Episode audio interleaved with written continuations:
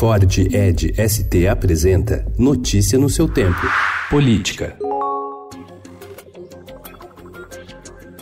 Um dia após o Senado aprovar o projeto que abre brecha para aumentar o fundo eleitoral, o presidente da Casa, Davi Alcolumbre, defendeu destinar um valor maior do que o 1,7 bilhão de reais utilizado na campanha do ano passado. 500 mil candidatos para eleger 57 mil vereadores.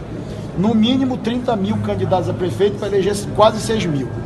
Então, manter o fundo da eleição passada, que é desproporcional em relação eu acho que é um erro. A reserva de recursos públicos para as campanhas do ano que vem, contudo, divide a cúpula do Congresso. O presidente da Câmara, Rodrigo Maia, discordou de Alcolumbre e defendeu destinar valor do fundo de 2018 para as eleições de 2020. Entendemos que não é hora de mexer muito na questão do orçamento. O Brasil ainda está numa crise muito profunda. É um valor restrito, mas é o valor possível. Anteontem, ao darem aval à proposta, senadores afirmaram haver um acordo verbal para que os parlamentares mantivessem o montante de 1,7 bilhão de reais para os candidatos a prefeito e vereador do ano que vem.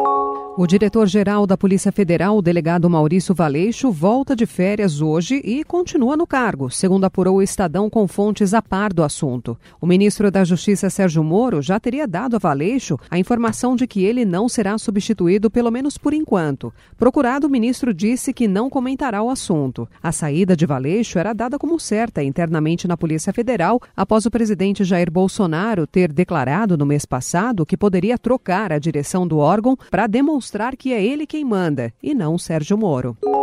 Promotores do Grupo de Atuação Especializada no Combate à Corrupção, núcleo que investiga o caso Queiroz no Ministério Público do Rio, se manifestaram contra a parecer da procuradora Soraya Taveira Gaia, que defende foro especial para o senador Flávio Bolsonaro. Segundo os promotores, no ano de 99, foi abolida do direito brasileiro a perpetuação do foro por prerrogativa de função após o término do mandato eleitoral responsável por aprovar a concessão de uma fábrica de remédios à iniciativa privada, o ex-secretário Giovanni Guido Serri é hoje sócio do mesmo grupo que venceu a concorrência durante sua gestão na Secretaria Estadual de Saúde Paulista. O contrato de concessão resultou em uma dívida de 74 milhões de reais para o governo e agora é alvo de investigação do Ministério Público e da Assembleia Legislativa de São Paulo. O caso envolve a Fundação para o Remédio Popular, ligada à secretaria, que é foco de denúncias de corrupção desde 2017 e motivou a abertura de uma CPI no início desse ano. Notícia no seu tempo. É um oferecimento de Ford Edge ST, o SUV que coloca performance na sua rotina até na hora de você se informar.